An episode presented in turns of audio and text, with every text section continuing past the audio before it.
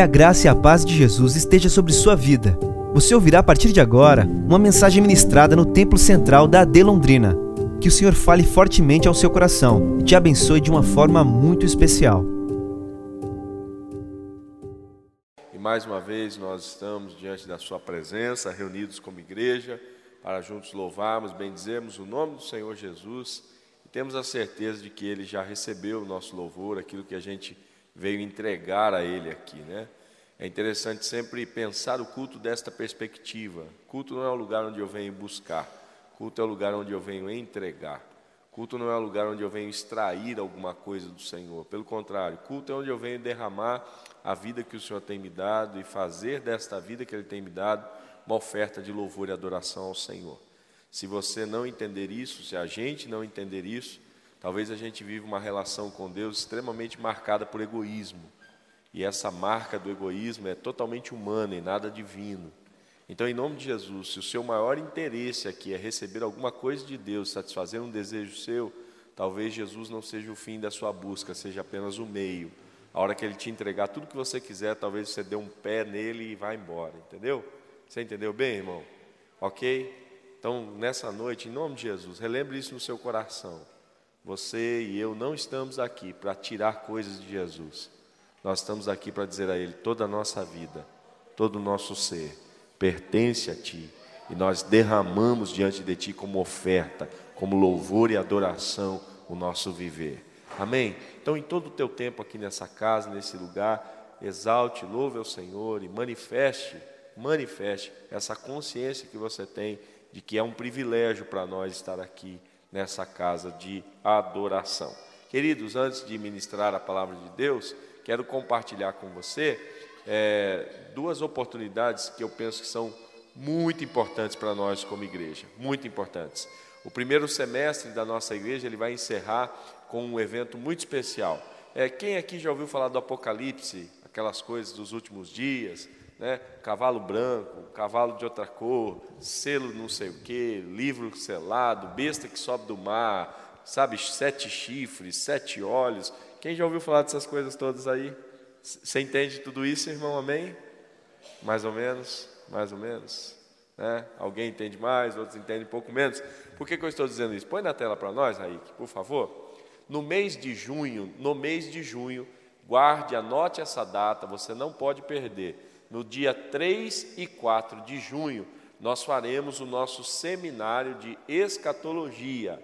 Esse seminário terá é, de forma muito positiva, muito positiva, a presença do pastor Juliano Fraga. O pastor Juliano Fraga hoje é uma das referências nessa área da escatologia. Ele é um dos grandes representantes, principalmente do movimento pentecostal, para quem acompanha um pouco aí, é, há um programa na televisão chamado Vejam Só, que é um programa de debates, e ele é um dos debatedores desse programa.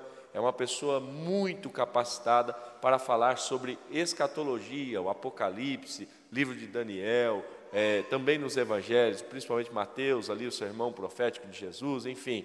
E ele vai estar conosco no dia 3 e 4. E o melhor, esse evento ele é gratuito e é para toda a igreja, toda a igreja. Se você não domina, se você não conhece o Apocalipse como gostaria, te convido a participar desse evento, estar com a gente aqui, porque será um tempo muito especial de aprendizado. E eu tenho certeza, irmão, se você tem algum receio, se você tem algum medo das últimas coisas, dos últimos acontecimentos, eu tenho certeza que a partir desse seminário você vai sair com seu coração pacificado, abençoado, porque vai ser conhecimento de Deus para nós. Amém? Então não perca essa data, anote aí dia 3, 4 de junho, aqui no nosso templo central. No sábado nós teremos dois horários, ou seja, vai ser um intensivo, um mergulho intensivo no livro do Apocalipse. Convide quem você quiser. Pastor, tem minha vizinha lá que ela tem umas paranoias lá com o final dos tempos. Traz ela para cá Jesus vai falar o coração dela. Pastor, tem uns parentes meus lá, tudo atribulado, pastor. Preciso ouvir umas verdades do fim dos tempos. Traz ele também, vai ser uma bênção de Deus, ok? Compartilha com o máximo de pessoas que você quiser e puder. Pastor, precisa fazer inscrição? Não precisa, não precisa dar nome, é só você chegar e participar. Ok? Então guarde essa data, anuncie para quem você puder, vai ser um tempo maravilhoso. E a outra, é, a outra é, notícia boa para nós é que nós temos agora a EBL em julho, depois de dois anos, irmãos, que a gente não tinha a nossa escola bíblica de Londrina, esse ano nós teremos mais uma vez a edição da Escola Bíblica de Londrina. Será dos dias 17 ao dia 22 de julho, e para participar desse evento, esse você precisa fazer a sua inscrição. Ele é um intensivo também de ensino, de estudo da palavra. Nós teremos aqui o pastor Alain Brizotti, pastor Cleverson Barros, que você conhece bem, é da casa, pastor Elias Torralbo, pastor Jaime Soares, do Rio de Janeiro, pastor Jodson Gomes, pastor Marcelo Gomes, pastor Moisés Ramos e o pastor Ronaldo Bice, que são da casa também. Vai ser um tempo maravilhoso de estudo, de aprendizado, e aí você pode participar com a gente. Amém? Então, pastor, quero fazer inscrição. Você pode fazer com a gente aqui no estande do Projeto Lucas no final desse culto. Tem todas as informações nas redes sociais da igreja, você não pode perder. Amém, irmão? Amém mesmo? Glória a Jesus. Que bom. Abra sua Bíblia, por favor. Livro dos Atos dos Apóstolos, capítulo 27.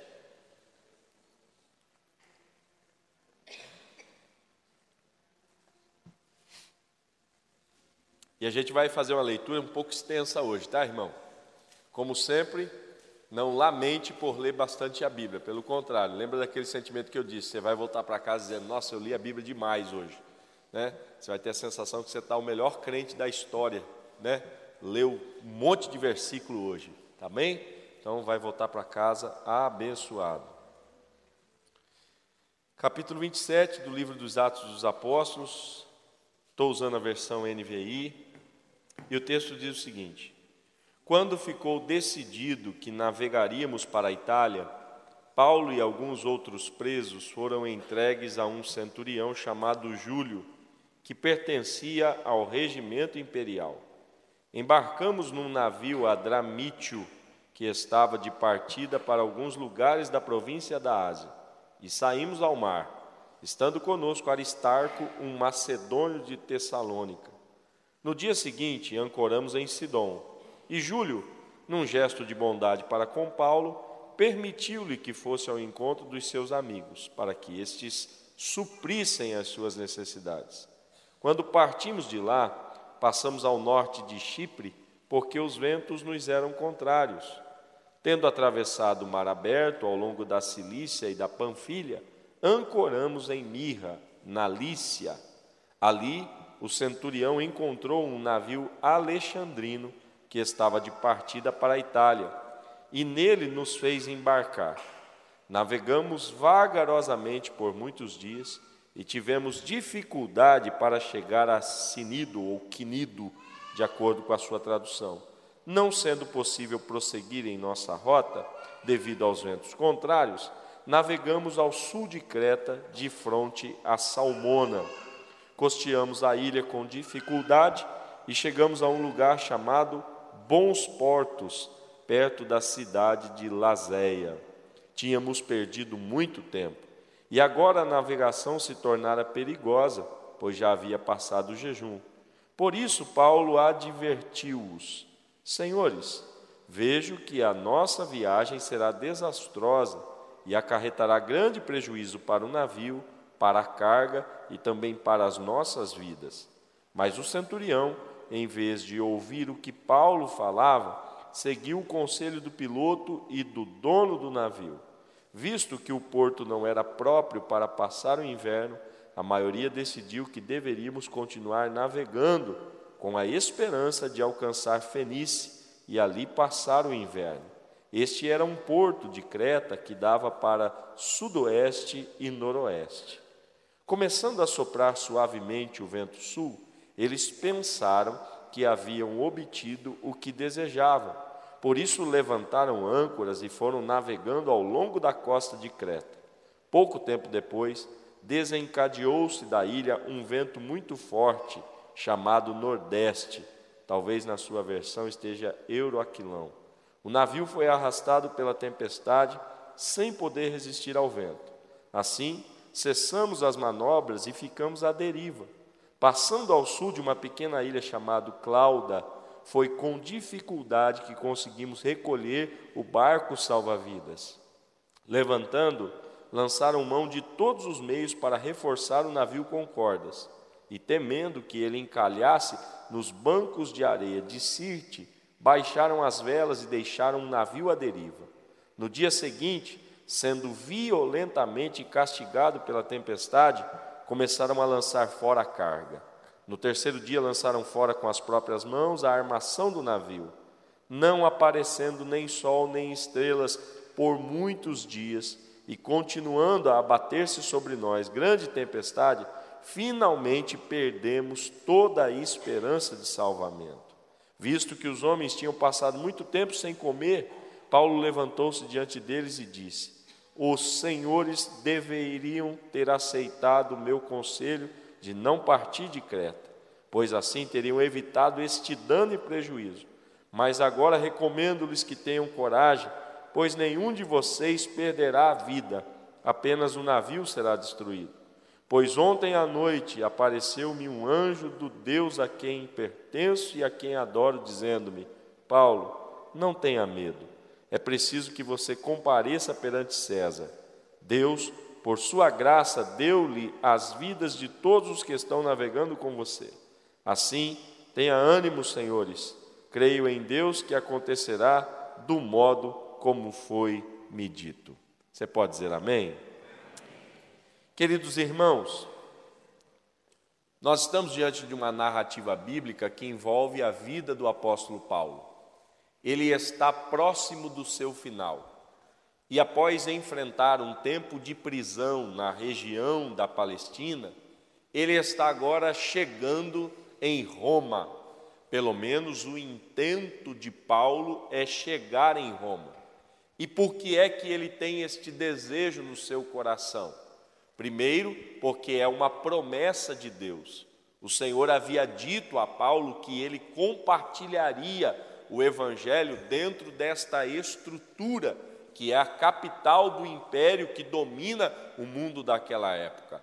Paulo tem esse desejo do seu coração e uma promessa do Senhor a respeito disso. Você vai para Roma, você vai compartilhar o evangelho lá, você dará testemunho naquele ambiente. Além disso, Paulo é um cidadão romano e enquanto está preso na região da Palestina, ele é julgado por três representantes do império mas como cidadão romano, ele tem a possibilidade de ser julgado pela maior autoridade do império, que é César. E ele faz essa apelação. Ele apela a César, ele declara: "Quero ser julgado pela maior autoridade". E a Bíblia diz que eles concedem isso. Após dois anos preso na região de Cesaré, ele parte em direção a Roma nessa sua missão de chegar a Roma para ali ser julgado pelo grande imperador, Paulo vai acompanhado de mais 270 e poucas pessoas, debaixo do cuidado de um centurião chamado Júlio. Eles vão, a princípio, dentro de um navio adramítio ou adramitino, como deve estar na tradução de muitos irmãos. Dentro desse contexto, eles vão navegar até certo ponto com uma certa dificuldade, porque eles já estão chegando no inverno. Não é um tempo propício para navegação, já tem sérias dificuldades. Quando eles encontram um outro navio, que é um cargueiro, há uma troca, há uma mudança de localização. Saem do primeiro navio e vão para o segundo. E eles começam a tentar novamente navegar para chegar em Roma. Em determinado momento, eles têm uma parada estratégica em um local. E Paulo vai dizer a esses homens: gente, eu penso que a gente não deveria prosseguir. Não será bom para nós continuar essa viagem. Se a gente prosseguir, vai dar ruim para o navio, vai dar ruim para as nossas vidas. A gente não vai só ter perda financeira, perda material. A nossa vida vai correr risco. Nesse momento, o centurião, que é o representante do império, que é quem é responsável por levar essa galera até Roma, e todos eles são prisioneiros. Os historiadores dizem que esse povo vai ser apresentado principalmente no Coliseu. Eles vão ser vítimas daquele espetáculo sangrento que Roma promovia para contentar os moradores daquela capital. Ou seja, eles vão ser jogados aos leões, eles vão ser postos à, à prova um contra o outro, enfim, aquele espetáculo maluco que você já ouviu falar. A Bíblia diz que Paulo vai dizer, gente, é melhor não sair. Nesse momento tem o piloto e o dono do navio. E eles vão falar com o centurião. E o centurião diz assim: Olha, tem um cara aqui falando que a gente não deve prosseguir. Que é que vocês me dizem? Aí o dono do navio e o piloto dizem para o Júlio o seguinte: Não, vamos tocar porque é possível que a gente chegue. Esse cara que está aí é o quê? Não, esse cara aqui é um, é um preso que está aí, está indo para Roma, e, e, ele fala aí de Deus, essa coisa toda aí, mas é, ele é, ele é navegador? Ele, ele manja alguma coisa? Ele, ele fez Senai de navegação? Né? Ele, ele tem curso? Não, não, não tem curso. Ele é um cara que está falando aí. Então vamos fazer o seguinte: se o dono e o piloto estão tá dizendo que dá, dá. Então bora. Quando eles começam, a Bíblia diz que está tranquilo, a princípio está de boa, está tá, tá legal mas daqui a pouco junta uma corrente de vento que vem de um lado e de outro, por isso é o nome Euro e Aquilão, é a junção de duas localizações. O vento vem desses dois lados, se junta e forma uma tempestade. Quando o barco começa a ser atacado, eles perdem o controle e vão ficando à deriva. E daqui a pouco eles começam, amarra o barco, porque o barco está quebrando. Não, alivia a carga porque está muito pesado, vai quebrar tudo. E começam a jogar, começam a jogar, começam a jogar, a ponto deles agora perderem a esperança. Quando eles perdem a esperança, ou seja, gente, vamos morrer, é melhor aqui. Quem assistiu o Titanic? Chorou, né, irmão? Sabe aquela cena lá, despedindo? Oh, valeu, Deus abençoe. Ó, oh, foi bom te conhecer. Ó, oh, você eu não gostava não, mas agora que nós vamos morrer, vamos ficar de bem aí. Sabe aquele negócio todo, aquela cena toda lá? Então, começa aquele negócio no navio. Gente, não vai dar mais, ó, Deus te abençoe, foi bom te conhecer. A gente vai morrer, mas vai morrer na boa, tá? Deus abençoe. Se você salvar, ver minha família, diga para ela que eu amava, aquela coisa toda. E aí eles estão ali naquela de repente Paulo se levanta e diz assim, gente, deixa eu dizer um negócio para vocês. Tenham ânimo, tenham coragem. O Deus a quem eu sirvo apareceu para mim essa noite e ele disse que ninguém vai se perder. A gente vai perder muita coisa material, mas vocês não vão perder a vida. O Senhor deu a vida de vocês na minha mão. Então faz o seguinte: fica no barco, vai dar tudo certo, a gente vai chegar inteiro no alvo que Deus tem para nós, que é Roma. Esse é o texto que a gente leu. E é a partir dele que Deus quer falar com a gente nessa noite. Amém? Diante dessa história, a primeira lição que brota ao meu coração é que nós precisamos ter discernimento para entender as fases da vida que nós completamos. Ao olhar para essa narrativa, o verso de número 4 e o verso de número 7 trazem a nós dois momentos de dificuldade que são superados por essa navegação. Estes dois versículos vão mostrar a nós que estes homens, ao longo da sua navegação de Cesareia para Roma, já tinham superado alguns momentos de dificuldade. Quando eles terminam de superar esses momentos de dificuldades, Paulo se apresenta e vai dizer a ele: gente, eu percebo que a nossa navegação daqui para frente não é uma boa. A gente precisa parar e esperar, porque a gente já veio de um processo de dificuldades, vencemos, mas daqui para frente o que eu percebo é que essa navegação será extremamente perigosa. E essa é para mim uma das lições que a gente precisa entender. Porque através desse posicionamento de Paulo, a gente precisa assimilar que algumas situações que nós superamos na vida não são sinais para que a gente continue mas para que a gente pare. Sabe qual é o grande problema nosso? É que porque enfrentamos algumas situações adversas e vencemos, A gente tem a noção, muitas vezes, de que se venceu estas coisas no passado, venceremos todas as outras coisas no futuro. Ou seja, é gente que vai se acostumando a viver num alto risco. É gente que vai se acostumando a expor a vida ao limite. É gente que vai se acostumando a viver sempre numa linha tênue de perigo. Esse texto vai mostrar a nós que Paulo entende, já passamos por dificuldades e vencemos, mas agora está na hora da gente parar. E aqui vai uma mensagem de Deus para a gente que entrou aqui nessa casa hoje e que precisa ouvir esse conselho de Deus hoje. Você já enfrentou dificuldades e já venceu. Se você olhar para o seu passado, você vai perceber que várias crises, vários momentos turbulentos, você já superou. E o Senhor te traz aqui nessa casa hoje para você ter essa nítida resposta ao seu coração, porque você está diante da possibilidade de continuar, e no seu coração há um desejo disto.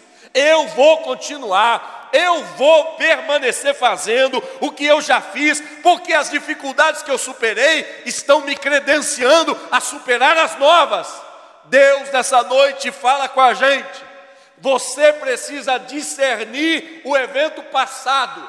Ele foi muito bom, ele foi prazeroso, ele foi uma vitória que você conquistou, mas isso não é garantia para o agora. Agora não é hora de continuar, agora é hora de parar. E entenda isso, porque na cabeça de muita gente, parar é desistência. E Deus não está falando para nós de desistência, Deus está falando de uma parada estratégica. Deus não está falando de abandono de projeto, Deus está falando de segurar um pouco mais. Tem gente que entrou aqui extremamente ansiosa, tem gente que entrou aqui extremamente preocupada. Tem gente que entrou aqui dizendo: amanhã eu preciso assinar, amanhã eu preciso decidir, amanhã eu preciso comprar, amanhã eu preciso pagar. E o Senhor te traz aqui para dizer: calma, venceu até ontem, mas não significa que vencerá tudo se continuar no mesmo ritmo. Em nome de Jesus, escute o conselho de Deus hoje. Está na hora de parar. E parar não é desistência, parar é esperar o tempo e o sinal de Deus para prosseguir.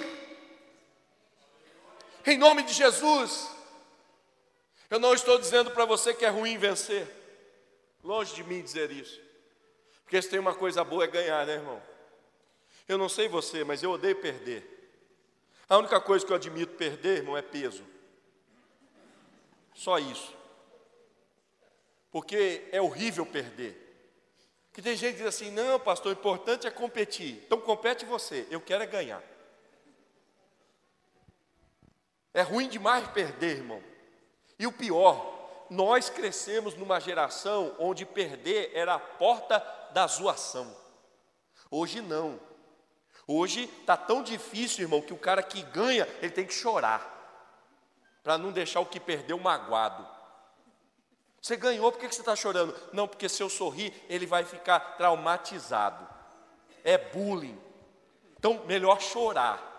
O cara ganha e tem que chorar hoje. Por quê? Para não, não prejudicar o que perdeu. Nós estamos num tempo difícil, mas no nosso tempo, irmão, tem um monte aqui da minha idade, tem uns que passou um pouquinho, pouca coisa, mas passou. Mas na nossa idade, irmão, no nosso tempo, quando você perdia, era aquela zoação pessoal caía na, na tua pele, era horrível. E outra, não era um dia, não era uma noite, não era um momento, era um ano. Satanás parece que cutucava toda vez. A hora que você vê, fala. A hora que você vê, lembra. A hora que você vê, vai lá e, e dá uma cutucada, porque, ó, perdeu. Então ganhar é bom, ganhar é maravilhoso. Eu não estou dizendo que é ruim vencer, mas o que é perigoso para nós é acostumar-nos com a vitória e pensar que porque a gente já venceu antes, venceremos tudo de qualquer maneira. Entendo que Deus veio falar com a gente aqui hoje. E essa palavra é a resposta de Deus para quem entrou aqui. E volto a repetir, enquanto meditava nesse texto, meu coração é certo, crente do que Deus está ministrando para corações aqui. Acalma, espera, tranquiliza e para, porque não é hora de continuar agradece a Deus pelo que aconteceu já, celebre a vitória que já veio no ontem, mas agora Deus está dizendo: para e espere. A gente precisa discernir, discernir, compreender os eventos passados. A segunda coisa que esse texto vai ensinar para nós é que nesse processo da vida, nesse processo de lidar com as crises e dificuldades, nesse processo de tomar decisão, continua ou não, a gente vai ser marcado por muitas vozes, a gente vai ter muitas opiniões, e o que mais tem na vida, irmão, é opinião. Com o advento das redes sociais, o que mais tem é médico. Você já viu quanto médico tem? Está com Covid. Bate um suco da casca do limão com a casca da laranja Toma no seco, não tem melhor remédio.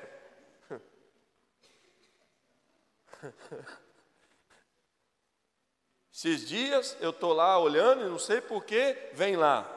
Você só é careca porque quer. Falei, meu Deus, até isso. Você poderia voltar a ter cabelo. Clique aqui e descubra como. E aí você vai ver lá, irmão, aquela baboseira de sempre. Perca peso, porque em Londrina tal pessoa já perdeu 32 quilos em duas semanas. Você fala, meu Deus, é muita coisa, é muita informação. E sabe qual é o grande problema nosso? É que diante dessas crises da vida, dessas indecisões da vida, a gente muitas vezes tende a fazer uma escolha óbvia. E aí eu quero abrir com você o confessionário aqui para perguntar a você se você está dentro de um navio, responsável por ele, e alguém do navio, na condição de prisioneiro, fala para você: não viaja. Aí você vai falar o quê? Deixa eu perguntar para o piloto. Deixa eu perguntar para o cara que dirige esse negócio. Dirige que fala? Pilota, né? Deixa eu perguntar para o cara que pilota esse negócio. Aí o cara que pilota diz assim: dá para ir tranquilo. Aí você vai falar com o dono, não, deixa eu falar com o dono do negócio. Aí o dono diz assim: não, também acho que dá para ir tranquilo. Vamos ser sinceros, irmão? Vamos ser sinceros? Quem você ouviria? Quem você ouviria? Paulo o dono do navio ou o piloto. E o pior, se a gente colocar num processo democrático, aí é que não dá certo. Porque a gente diz assim: quantos votos tem para ficar parado? Um. Quantos votos tem para continuar? Dois. Então continua. Nessa noite, Deus traz a gente aqui para nos ensinar, nesses momentos de crise da vida e de indecisões, a gente não pode ser tendencioso a ouvir coisas óbvias. E tem gente que está aqui, irmão, se cercando de opiniões óbvias.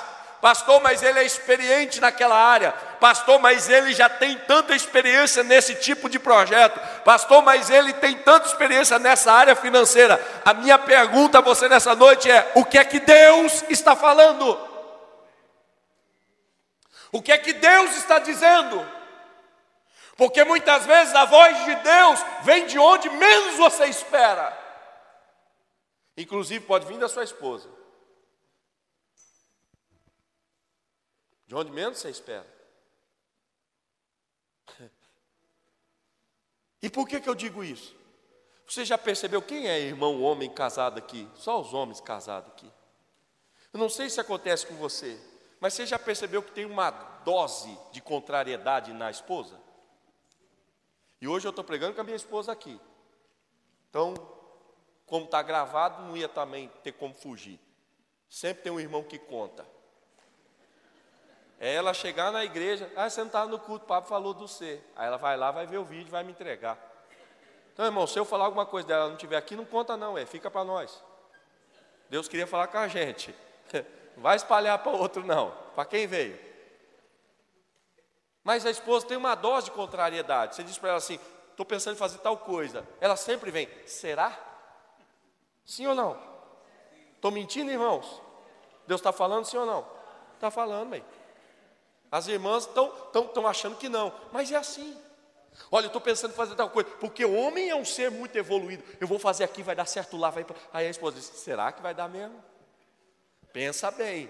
Quando vem esse pensa bem, será que vai dar certo? Você já começa. Você não tem fé. Você não tem a visão que eu estou tendo. Você não é do negócio. Eu sou do negócio. Eu, eu, a minha visão está além de você. Você tem medo, você está preocupada. E, e escute o que Deus está falando aqui. Tem gente que está aqui para ouvir isso. Deus está dizendo: de onde você menos espera, está vindo uma voz de Deus para a sua vida. Está na hora de esperar. Só que você está tendencioso a escutar obviedades, gente que está na área, gente que parece ser perito no assunto, gente que parece dominar essa circunstância, só que Deus te traz aqui para dizer: ouça a minha voz ainda que ela venha do lugar mais inusitado. O importante para você não é ter um perito na sua vida, um guru na sua vida. O importante na sua vida é você ouvir a voz de Deus. Eu não gosto de fazer isso não, irmão, mas olha para a pessoa do seu lado e diga para ela assim: ouça a voz de Deus, meu irmão. Ouça a voz de Deus. Em nome de Jesus. A gente está vivendo um tempo complexo, irmão, difícil muita opinião, tem sempre um especialista. Invista aqui, invista lá, faça assim, deposite aqui, construa lá, abra aqui. E Deus veio aqui nessa noite dizer: Você é meu filho. Você não anda no caminho da obviedade, você anda pela minha palavra. E a palavra de Deus muitas vezes contraria o que é óbvio. Tem um piloto dizendo vai, tem um dono de navio dizendo vai, mas tem um homem de Deus dizendo fica. E em nome de Jesus, tem crente nessa noite que precisa ouvir a voz de Deus, e Deus está dizendo para você: você vai contrariar o que seria óbvio vão te chamar de covarde, vão te chamar de medroso, vão te chamar de sem coragem, sem prestatividade, proatividade, essa série de coisas. Deus está dizendo: você está ouvindo minha voz, espera, espera. Em nome de Jesus, irmão, que o Senhor nessa noite consiga trazer clareza ao seu coração. Tem tanta voz, tem tanta opção e você está tendencioso ao óbvio, o Senhor está dizendo para nós aqui: ouça a minha voz. E a minha voz vem de lugares, de pessoas que talvez você nem imagine. E hoje, nessa casa, você vem para um culto de vitória. E Deus está dizendo para você aqui, através de um obreiro, que talvez não tenha nada a ver com a história que você está vivendo, mas que da parte de Deus está dizendo para você hoje, através da palavra: escute a voz de Deus. E a voz de Deus para você é: espere, espere, acalma, não é a hora, não é o tempo. O Senhor está te dizendo: ouça a minha voz. Amém?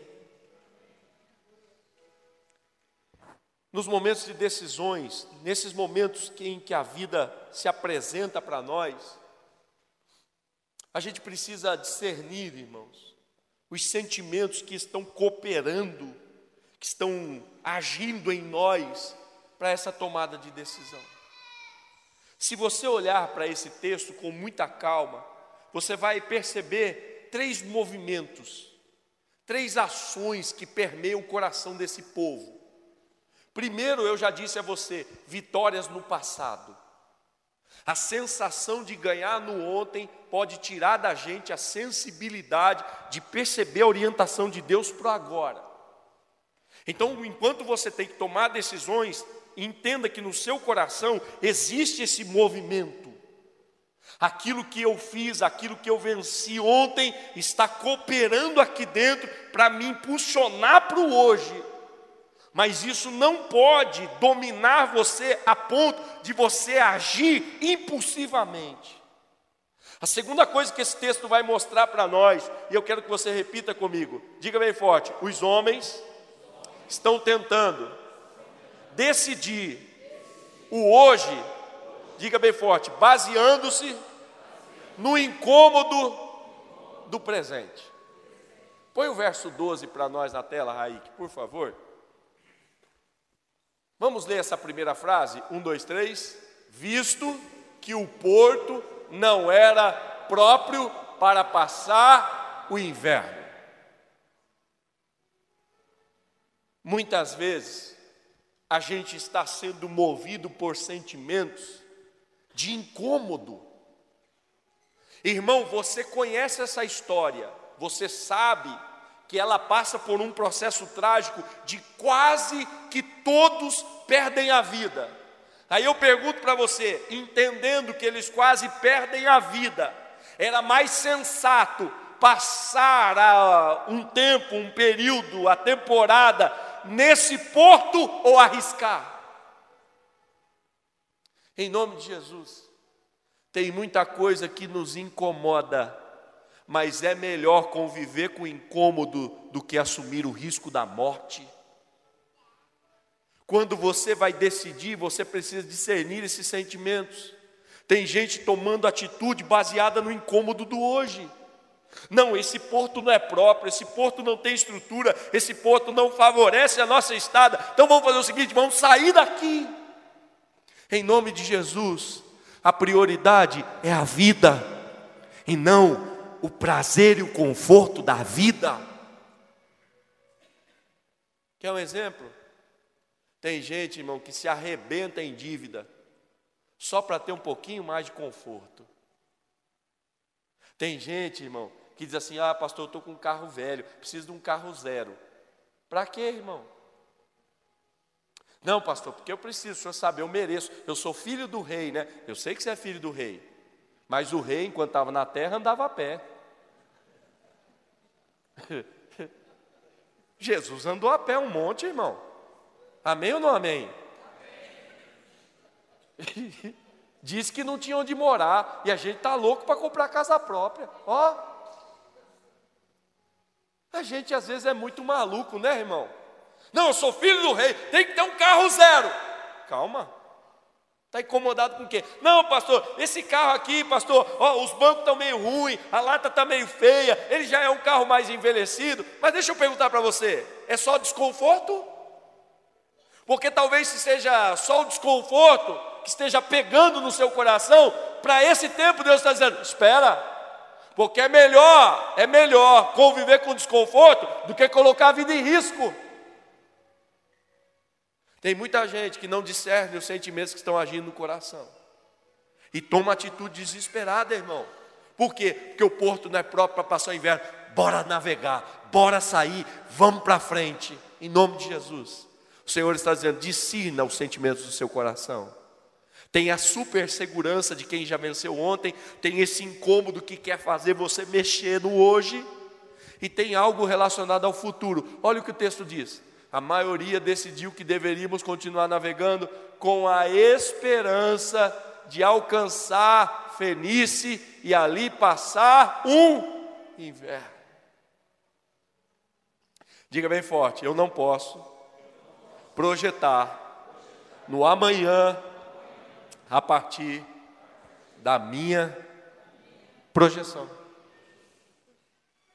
Olha o que esses homens estão dizendo. A gente acha que deve continuar navegando porque a gente tem esperança de que pode encontrar um porto melhor. Isso é o que? Eu, baseado no que sinto, no que penso, no que anseio, estou dizendo que a gente deve ir, porque eu tenho a expectativa de que esse anseio, esse projeto, é, é essa minha sensação vai se traduzir em verdade. Irmão, você não garante o amanhã. Em nome de Jesus. Então Deus traz a gente aqui para dizer, irmão, você não pode arriscar baseado apenas numa suposição do seu coração. Você precisa escutar a voz de Deus. E Deus está dizendo: tem muita gente com um discurso maravilhoso. Não, vai dar certo. Não, eu creio que vai acontecer. Eu creio que vai dar. E Deus está dizendo: mas eu não falei nada disso com você. Isso é projeção sua. Isso é sentimento seu. Acalma seu coração. Acalma seu coração. Não tome decisão baseado nisso. Você pode querer um futuro melhor e quem não quer, irmão? Ninguém faz alguma coisa para dar errado, mas hoje Deus quer poupar você de viver uma crise intensa que você poderia evitar. Então Deus está dizendo para você: acalma o coração, espera. E eu termino dizendo: e se a gente já navegou? Porque quando a gente prega aqui, irmão, tem gente que senta no, na, na poltrona e diz assim: por que, que eu não ouvi essa palavra antes? Já teve essa sensação?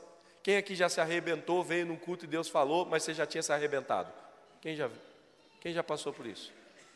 Dá uma raiva sim ou não? Dá uma raiva da gente, né? não é de Jesus. Dá uma raiva da gente, sim ou não? Sim ou não? Quantas vezes, irmãos, eu vinha no culto depois de me arrebentar, me arrebentar. Aí chegava no culto, pastor, pá, falava. Eu dizia, mas agora já foi.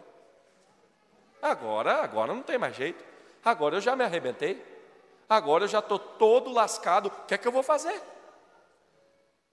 Hoje Jesus vem aqui dizer para você: se você acredita que essa palavra tinha que ter chegado antes, para evitar a tragédia que você está vivendo no agora, escute a voz de Deus para você hoje.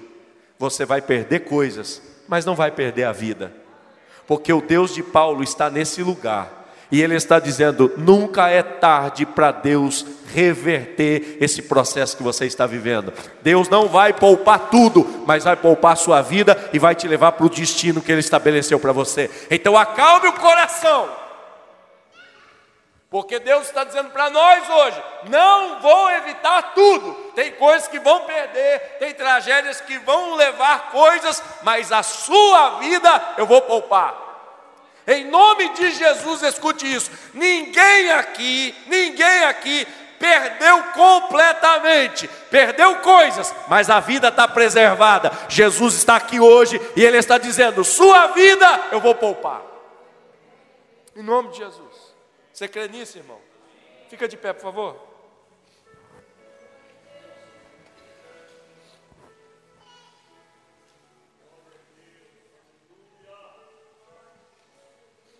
Eu quero orar, irmão.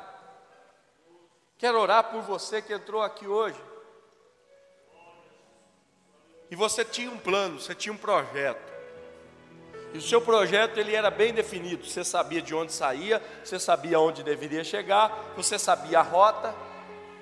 No meio desse processo, você enfrenta algumas dificuldades, você dá uma mudada na rota, né? Você faz uns arranjos, pega uns atalhos, enfim, você está começando a perceber que está indo. Apesar das dificuldades, está indo. Só que agora, só que agora, chegou num ponto em que você está percebendo que aonde você parou não é o melhor lugar, não é o melhor momento. Isso está te incomodando. E você olha no ontem e você diz assim, mas eu já venci tanta coisa, eu já acertei lá atrás, eu acho que é melhor a gente ir. E aí você olha e diz assim, e o, e o pior, esse lugar aqui onde eu estou não está legal, então é melhor eu ir mesmo. Aí você olha para o seu coração e diz assim, e tem mais, eu sinto que vai dar certo. Sabe aquela música do dia 31? Hoje é um novo dia, um novo tempo que começou que você canta todo ano, que não funciona em nada, mas dá uma sensação, não, agora vai mudar. Muda nada. Música do Satanás que não muda nada. Aí você diz assim: não, eu sinto que vai dar, pastor. Ó, ó, até me arrepiou. Nossa, irmão, cuidado com esses arrepios. Não, me arrepiou. Eu acho que agora vem. Acho que é o anjo. Que anjo, irmão? É frio em Londrina, chegando. Aí você assim: não vai dar, vai dar, vai dar. Eu vou, agora eu vou. Calma. O Senhor está dizendo para você: não saia desse lugar. Lide com esse incômodo. Assimile esse tempo. Permaneça nesse lugar. Porque o Senhor está trabalhando para poupar sua vida. O Senhor está trabalhando para poupar a sua vida. Esse é o primeiro grupo de gente que Deus traz aqui hoje. Agora tem um outro grupo que vai olhar para mim e vai dizer assim, pastor, eu tinha que ter ouvido isso semana passada que eu já agi, eu já botei o barco para frente, eu já decidi fazer e eu não tinha essa palavra no meu coração. Jesus traz você aqui hoje para dizer: falo com você também. Você não vai perder sua vida. O bem mais precioso você não vai perder. Eu vou poupar você vai ter alguns prejuízos, vai ter alguns problemas, mas a sua vida eu estou guardando. E o melhor, quem está com você também será guardado. Sua família não vai se perder, seus filhos não vai se perder, seu casamento não vai se perder. Deus vai guardar a vida. Porque o mais precioso é a vida. E o Senhor está dizendo: depois disso, você vai chegar onde tem que chegar. Então, em nome de Jesus. Esses dois grupos de gente estão aqui. E eu quero ministrar sobre a sua vida. Eu quero orar por você. Eu quero, em nome de Jesus, ministrar seu coração. Clamar ao Senhor nessa noite. Porque você precisa sair daqui convicto daquilo que vai fazer, daquilo que vai viver a partir de agora.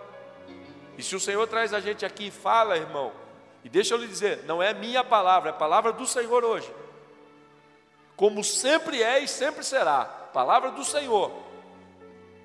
Mas no meu coração, irmão, há uma certeza profética para essa palavra. É gente que entra e Deus diz assim: estou falando contigo, frente a frente com você. Você é o alvo dessa palavra. Essa foi uma mensagem ministrada no Templo Central da AD Londrina. Acesse nossas redes sociais no Facebook, Instagram e YouTube e fique por dentro de tudo o que está acontecendo.